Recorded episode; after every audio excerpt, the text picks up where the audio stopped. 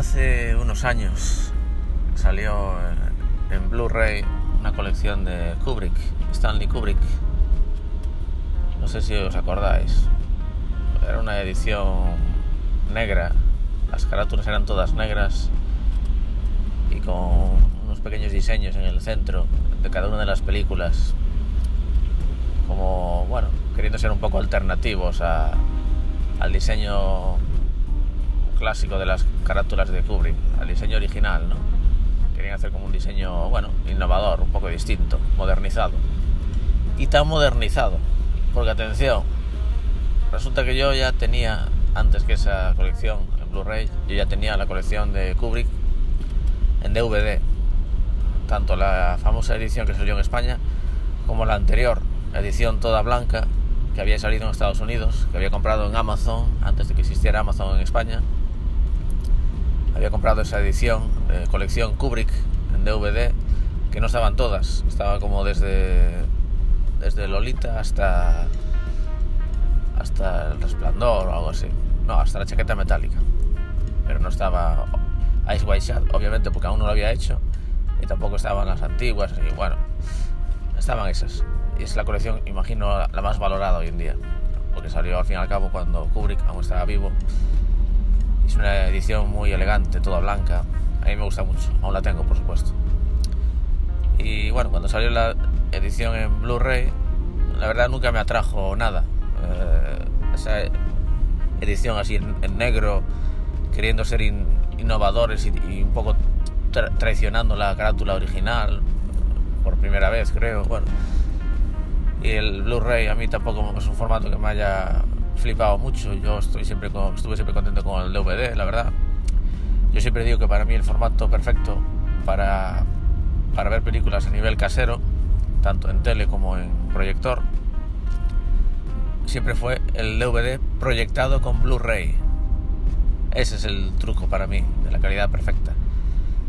No el Blu-ray, ni el 4K que hay ahora, ni, ni chorradas. Yo no quiero verle los granos a los actores, me da igual da igual los granos, los granos que tengan los actores. Y me da igual ver los defectos de, dibujo digital de las películas eh, modernas, etcétera, etcétera. Bueno, eh, claro que yo estoy contento con, con, mis DVDs, mi colección de DVD, proyectado siempre con, con Blu-ray, no con DVD, no con reproductor DVD, sino con reproductor Blu-ray, que escale el DVD a, a, HD, ¿no? a Full HD. Eh, bueno, a mí me gusta, me gusta ese pequeño, esa pequeña borrosidad, ese pequeño desenfoque que se genera. Es un poco el, la nostalgia que siento por el cine, pues es la que me pasa igual con el DVD. Yo quiero ver las películas normalmente en, en ese formato. No quiere decir que rechace el Blu-ray ni nada. Por supuesto, si veo un Blu-ray o una tele 4K, pues me, me va a impactar. Pero que me impacte no quiere decir que yo disfrute la narrativa de la historia de la película más esa manera, pero bueno, esto ya es otra historia. El caso es que siempre rechacé esa, esa colección. O sea, no es que la rechazase la colección de Blu-ray Kubrick, sino que no me atrajo para nada. Porque ya la tenía disponible en mi, en mi DVD, con lo cual estaba más que contento. Pero aún así me la regalaron. Me regalaron esa colección en, en Reyes, en Reyes Magos. Mi familia me regaló esa colección. Y bueno, me quedé un poco impactado porque aunque no era lo que por un lado porque no era lo que yo quería, pero al mismo tiempo era al fin y al cabo una colección de Kubrick, Blu-ray, y dije, bueno, esta sensación que te queda como que guay, pero al mismo tiempo, uy, un dinero aquí un poco desperdiciado, porque yo lo habría invertido en otro lado, tal, bueno. Pero bueno, al fin y al cabo algo de ilusión me, me hizo, ¿no? Bueno, me puse a, no a verlas, pero sí a, a comprobar cómo estaba, de calidad y tal. Y ahí me llevé la sorpresa. Atención, no van los tipos, estos editores, no sé qué empresa es, si Warner, Universal o la, que sea, eh, sacaron las películas en panorámico, en formato panorámico, cuando las películas de Kubrick son casi todas en 4.3. Kubrick rodó sus películas, por raro que parezca, casi todas en formato 4.3. Podéis comprobarlo en internet o donde queráis. Es decir, en formato televisión Está en formato cuadrado, que llamamos, no panorámico. Pues los tipos sacaron las películas todas en formato panorámico. para hacerlo más guay, más comercial. Ya se le veía el plumero con, se le veía el plumero con, las portadas, tanto modernismo, tanto tanta mierda de no respetar lo original. Ya se le veía muy progres con el diseño de las carátulas. Pero es que ya fue el colmo cuando, cuando veo los Blu-rays estaban todos en panorámicos para hacerlos más guays, cortando cortando película, cortando trozo de película, un buen trozo de película para hacerlo más comercial, más para todos los públicos, más a lo que la gente está acostumbrado, en panorámico. Con todos sus webox lo sacaron así. Por supuesto, devolví los Blu-rays. Devolví los Blu-rays a la compañía con una nota explicando que eh, esas DVDs eran una mierda, que no respetaban nada las películas de Kubrick y que es patético que saquen una colección precisamente para coleccionistas, para gente muy sibarita como yo, que quieren lo máximo, y le saquéis una colección, ya no digo con estas carátulas de mierda, sino por encima ni respetáis el formato. O sea, como tenéis el morro de sacar una edición en plan, esto es para coleccionistas, esto es para sibaritas, esto es para la gente más chic, la que anda con más cuidado, la que más se fija en los detalles, la que va a pagar mucho dinero por esto, pero que va a querer la máxima calidad y el máximo respeto en todo, y vais y lo sacáis en panorámico. Es decir, lo sacáis para formato palomitero, para la gente, para la gente que no va a comprar eso. O sea, no disteis una. No disteis una. Burros, que sois unos burros.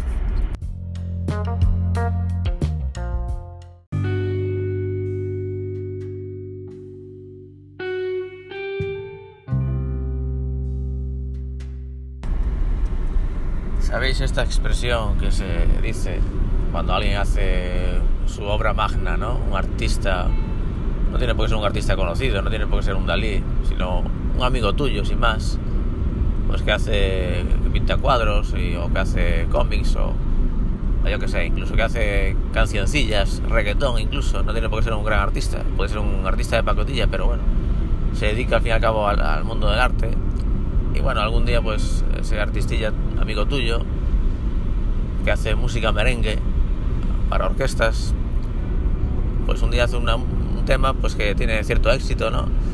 Todo el mundo lo comparte en las redes sociales de, su pueblo y tal. Bueno, se suele decir esta expresión de es su novena sinfonía, ¿no? Es la novena sinfonía de Paco. ¿no? Este, este nuevo cuadro que hizo Edelmiro eh, es, su novena sinfonía, su obra magna, ¿no? Nos referimos a la novena sinfonía de Beethoven, porque fue su. Eh, bueno, es, cultura popular saber que, es la, última sinfonía de Beethoven, que Beethoven compuso nueve, sinfonías, ¿no? Esto es cultura popular, todo el mundo lo sabe. Todo el mundo sabe que Beethoven pues, fue un gran músico, quizás el mejor músico de la historia y que compuso nueve sinfonías, entre, otra, entre otras, otros temas, ¿no? Pero sus grandes obras son las sinfonías, y compuso nueve, todo el mundo lo sabe, y la novena es un poco como su obra magna. Eh, pero es curioso que, todos sabemos eso, todos sabemos ese detalle, todos sabemos que, Mozart o que Beethoven es el mejor músico de la historia y que compuso nueve sinfonías, todos lo sabemos, pero nadie escuchó sus nueve sinfonías. De hecho, si me pongo, nadie escuchó ninguna sinfonía completa o incluso escuchamos más que algún fragmento que salen en la tele, en los anuncios y demás, en las películas. Nadie escuchó, a ver, no digo nadie, me refiero a que prácticamente nadie escuchó las nueve sinfonías de Beethoven ni una sola vez. Eh, y, y ya menos aún seguidas, una tras otra. Quizás nadie, ni el propio Beethoven. Bueno, el caso es que es curioso que siendo tan alto el nivel ¿no? cultural, artístico al que, al que llegó ese hombre, ¿no?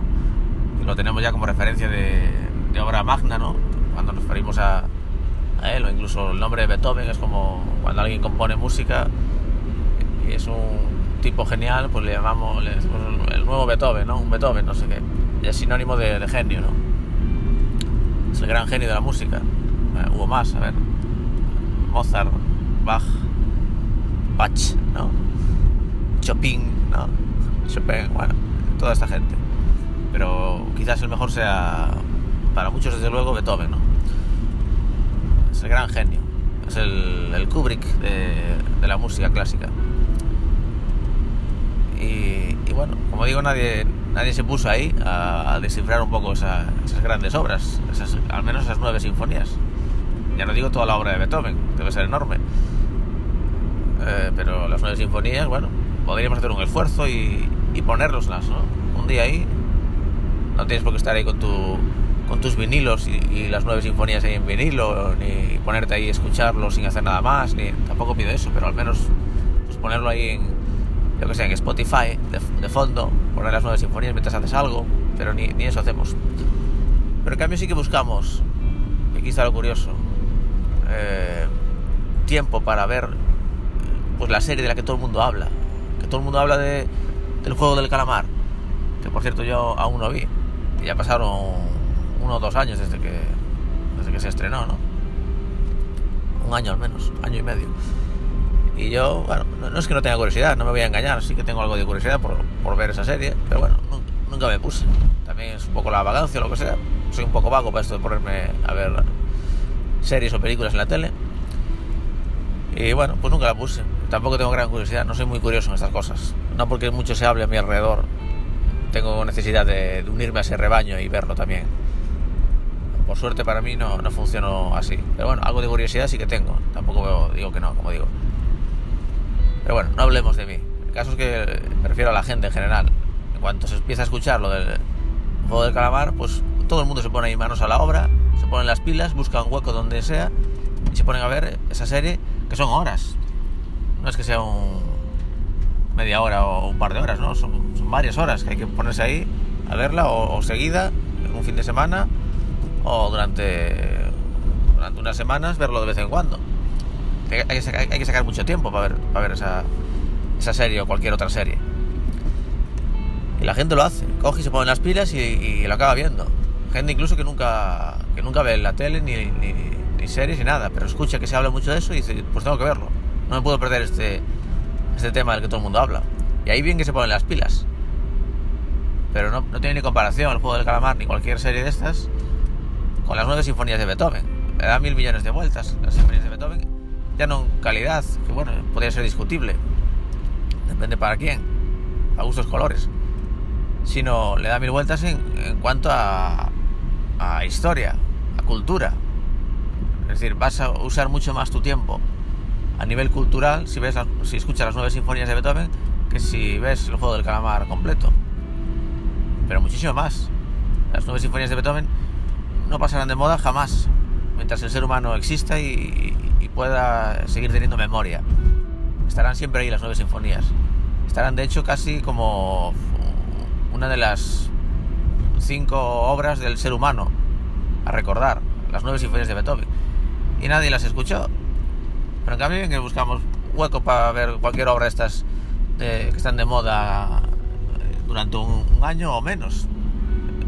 Para ver una, una serie que tiene una caducidad de un año y luego se acabó la racha, ya no habla nadie más de ella, ni, hablarán, hablaremos jamás, ni nuestros nietos sabrán qué es eso del calamar, pero sí sabrán lo que es, son las nueve sinfonías de Beethoven, nuestros nietos y tatarnietos.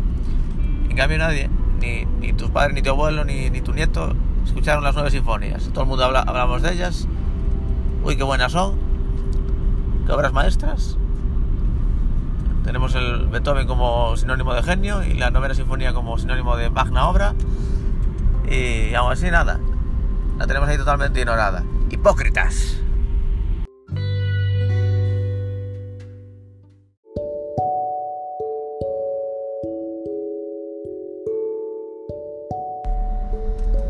Las negras. Las negras en el cine, en el audiovisual últimamente. Las mujeres negras. Algunos dirán, bueno, las mujeres de color, quiere decir, no, las mujeres negras. No nos andemos con chorradas.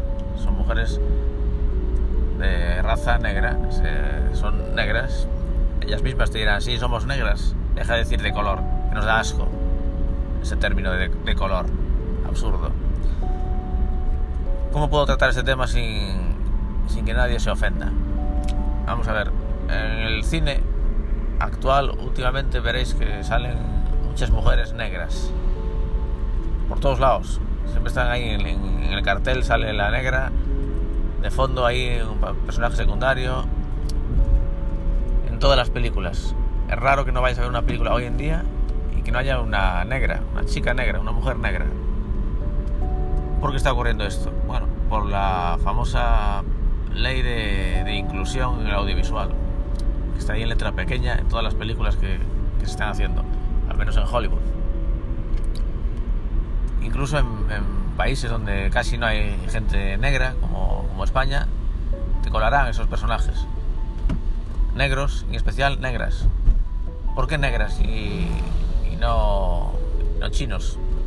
Bueno, pues porque lo que está de moda ahora, mañana será otra cosa, son los negros, la gente negra, de raza negra, desde el Black Lives Matter y, demás, se pusieron de moda y es como que lleva unos pantalones vaqueros en la época de los pantalones vaqueros. Se llevan y punto. Tú los vas a llevar y Manolo los va a llevar también, porque todo el mundo los lleva. ¿El por qué? Pregúnteselo a ellos. Yo no lo sé. Ahora se lleva eso. Y el cine en general, cine audiovisual, Hollywood, por ejemplo, ellos reciben dinero de manera indirecta cuando meten gente negra y en especial mujeres negras. ¿Por qué mujeres? Pues como ya habréis imaginado, las mujeres también están de moda. Todo lo de la igualdad está de moda. Igual pasado mañana pasa al revés, como pasó en el pasado, que eran los hombres los que estaban de moda y las mujeres no eran nada, eran mierda. Y todos estaban de acuerdo en que las mujeres eran mierda y los hombres eran lo más. Y no pasaba nada. Ahora está pasando al revés. Las mujeres son, son diosas y el hombre que se arrodille. Y punto. Y siempre será así. Nadie va a discutir lo que se va a hacer ahora. Eso sí, la gente que, que está a favor, a tope, con las mujeres y con los negros y demás, son los que antes también estaban a tope, con los hombres y con los nazis y demás. Son la gente que se suma a la masa paradójicamente son los que critican a la masa anterior, a la masa del pasado, los que estaban ahora equivocados. Pero son ellos los que también están ahora en contra de ellos, los que antes estarían en esa masa, por supuesto. Pero ellos no lo, no lo saben, ni lo quieren, ni lo admitirán jamás. El caso es que, volviendo al, al tema del audiovisual, con sus personajes eh, negros, mujeres negras, las películas siempre están, uy, cuidado, siempre están de secundarias. Mucho negra por aquí, negra por allá, pero pone a negras de protagonistas. Dejadlas de poner de secundarias. Parece como que las ponéis en plan, aquí ya puse mi... Aquí está. Mi, mi cota de, de negra, lo tengo aquí ya en esta película. Venga, dadme el dinerito de la subvención, tirando para adelante. No la pongo de protagonista porque no me da la gana. No, quiero, quiero que haya también éxito en la película, porque como no hay tantas negras en el mundo, pues si la pongo de protagonista, igual es demasiado y ya, no vendo, ya no vendo mi película. Yo quiero vender y al mismo tiempo cobrar la subvención. Entonces lo que hago es la meto de secundaria, que siga manteniendo mi, bueno, mi público, poniendo al protagonista, que al fin y al cabo va a ser un, un chico joven y guapo, o una mujer joven y guapa, blanca, y, y para adelante. Me llevo mi dinerito por poner el personaje que todo el mundo quiere ver.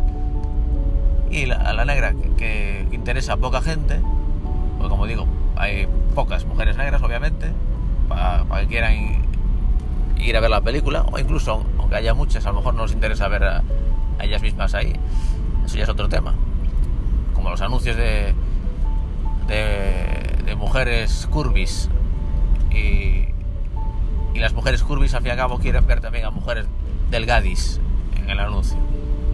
O sea que no le vendes a nadie ni a las mujeres curvis ni a las mujeres delgadis le vendes el anuncio de mujeres curvis. Pon mujeres delgadis y véndele a todo el mundo, ¿no?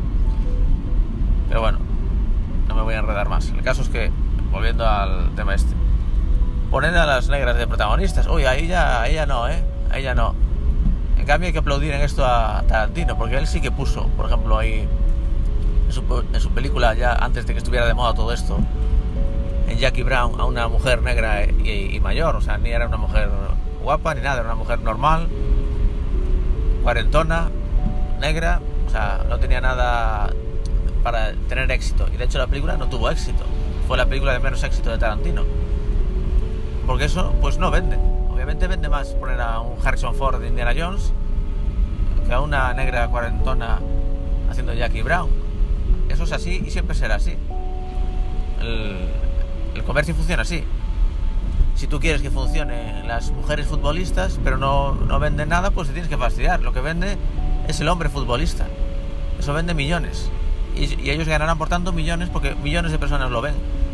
Pero en, cam- en cambio cientos o decenas de personas solo ven, ven mujeres futbolistas, por tanto ganarán menos.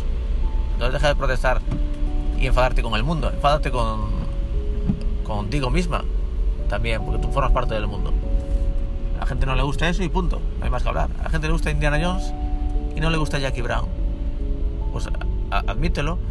Ahora bien, como existen esas subvenciones, al mismo tiempo quieren pa- pagan para que para que tú metas esos elementos que si por ellos fuera, si por los productores fuera, no lo meterían porque ellos lo quieren es simplemente ganar dinero, es un simple negocio. Pero claro, como también les pagan subvención, pues la meten. Pero la meten, como digo, de secundaria, porque hasta ahora la, la cuota esta les obliga a meterlas por algún lado. No les pidieron que las metieran de protagonistas, sino igual tendrían un problema. Como saben que eso no lo van a poder hacer porque ya sería demasiado, pues tampoco lo exigen. Es todo una balanza absurda de peticiones y requisitos, obligaciones y al mismo tiempo un querer ganar dinero, todo muy frío, muy patético y que que hace que todo sea un desastre en el, en el audiovisual. Yo cuando veo una de estas películas donde hay una negra en la película, yo no veo la película, yo ya no voy ni a ver la película. Eres un racista. No, no soy racista para nada. No es que no vea la película porque salga una negra y odio a las negras. No soy ningún racista que odie a las negras, ni a los negros, ni, ni a los chinos. Yo no odio a nadie por, por su raza. Lo que odio es que, que me impongan unos, unas, eh, unas agendas políticas de mierda y que no eh, sea una película artística, que se deje llevar por, por lo que por lo que ellos consideran que es artístico y bonito. Ellos simplemente están eh, dejándose llevar por el dinero. Y cuando veo esos elementos, lo que estoy viendo es una manipula- manipulación de dinero. Burda y patética. Y yo, por tanto, no voy a sumarme a esa, a esa mierda de, de negocio falso y, y corrupto. Y sobre todo sabiendo que ya no va a haber nada artístico ahí. Porque si ya se dejan llevar de entrada por esas eh, obligaciones legales y, y de régimen político, pues obviamente no me va a poder enseñar nada, nada atractivo. Ahí no voy a ver nada artístico, no voy a ver a un artista mostrándome todo su potencial. No voy a ver más que un panfleto publicitario, político. Y por eso no voy ni a verlo. No porque sea racista. Dejémonos de, tonterías ya. Y acabemos ya con esta mierda de, de, de debate y de, de falsedad de fondo, de no digo nada porque si no me llama racista entonces me voy a callar y venga hombre, ya vale de tonterías.